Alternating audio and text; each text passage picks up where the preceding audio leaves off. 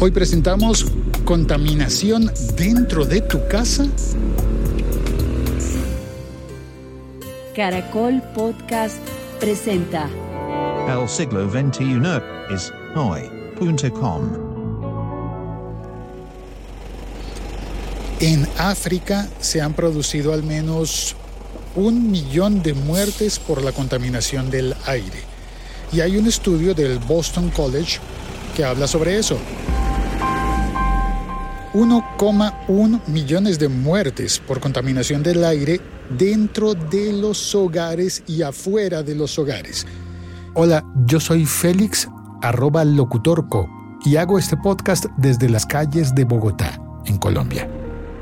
Hablamos de contaminación y pensamos en fábricas, en vehículos, en la calle, en cosas que afectan el aire de las ciudades y asociamos con el campo el aire limpio, pero también de alguna manera hemos estado asociando el aire de nuestros hogares, de nuestras casas, como algo seguro, porque allí vivimos y nos sentimos confiados.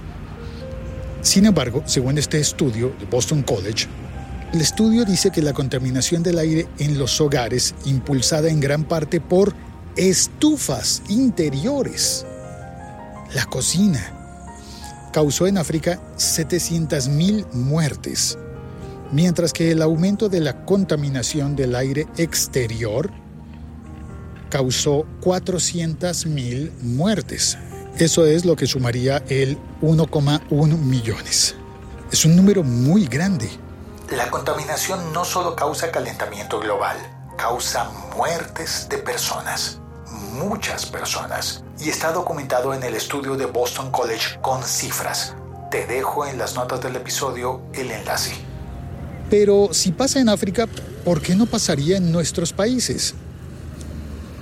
Industrias hay en todos los países y estufas hay en todos los países y en todas las casas. Los gases que se pueden producir adentro de nuestras casas por las estufas son, por ejemplo, el metano, óxido nitroso y se pueden producir aerosoles como el carbono negro. Las fuentes exteriores de contaminación se suman a las fuentes interiores y por eso las enfermedades causadas por contaminación del aire serían la segunda causa de muerte en el continente africano. Eso significa que habría más personas muriendo por culpa de la contaminación ambiental que por el tabaco, que por el alcohol, que por los accidentes automovilísticos y por el abuso de drogas.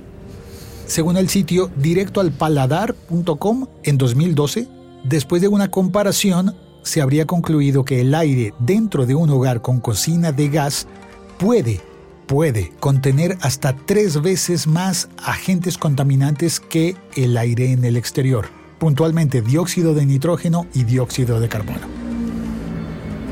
No deja de parecerme un poquito exagerado que nos enteremos de que el aire contaminado puede ser más grave que todas esas cosas. Pero no deja de alertarme la posibilidad de encontrar contaminación adentro de mi casa por culpa de la estufa. Esto de la contaminación por estufas me ha dado bastante curiosidad y estuve averiguando que, según Agrocolum en Chile, el uso de leña para calefacción también tiene consecuencias a nivel global debido a la emisión de gases de efecto invernadero y, según ellos, las principales fuentes de emisión de carbono negro en Chile provienen del transporte alimentado con diésel como combustible, la calefacción y la cocina residencial con leña. Y puntualmente, en mi casa, la estufa es de gas, de gas natural. De hecho, nuestras abuelas, más bien bisabuelas y tatarabuelas, sufrieron enfermedades pulmonares por respirar el aire de cocinas de leña. Dice el sitio de Es Salud del gobierno de Perú que esas cocinas pudieron desencadenar fibrosis pulmonar y otras enfermedades respiratorias como bronquitis crónica, obstructiva y efectos muy similares a los del cigarrillo. Sé que hay muchas personas que tienen estufas de electricidad, pero por la relación costo-beneficio, en muchísimos hogares de mi país la energía preferida para cocinar nuestros alimentos es la del gas natural. En España, según Antena 3, las estufas de gas expulsan hasta 6 kilos de dióxido de carbono. Más o menos el cálculo es que si estuvieran encendidas 8 horas, contaminarían el equivalente a hacer un viaje de 120 kilómetros en un auto, a gasolina. Otra fuente que consulté es Tecnología Ambiental en México, que dice que las estufas de gas son una fuente principal de contaminación por combustión dentro del hogar y que cocinar con gas puede aumentar las emisiones de dióxido de nitrógeno y monóxido de carbono a niveles que violarían los estándares de contaminación al aire libre. Lo publicó en México Tecnología Ambiental en el año 2020. Un saludo a todas las personas que se conectan desde México.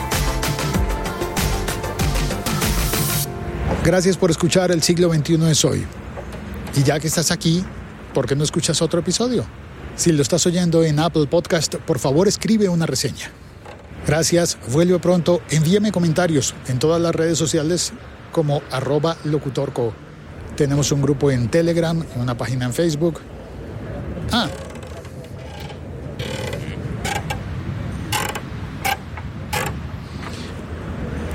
En este momento estoy pasando por una zona en Ciudad Salitre, en Bogotá, y esta calle es de madera. No la conocía. Espacio público con suelo de madera. Interesante. Gracias por escuchar. Chao, cuelgo.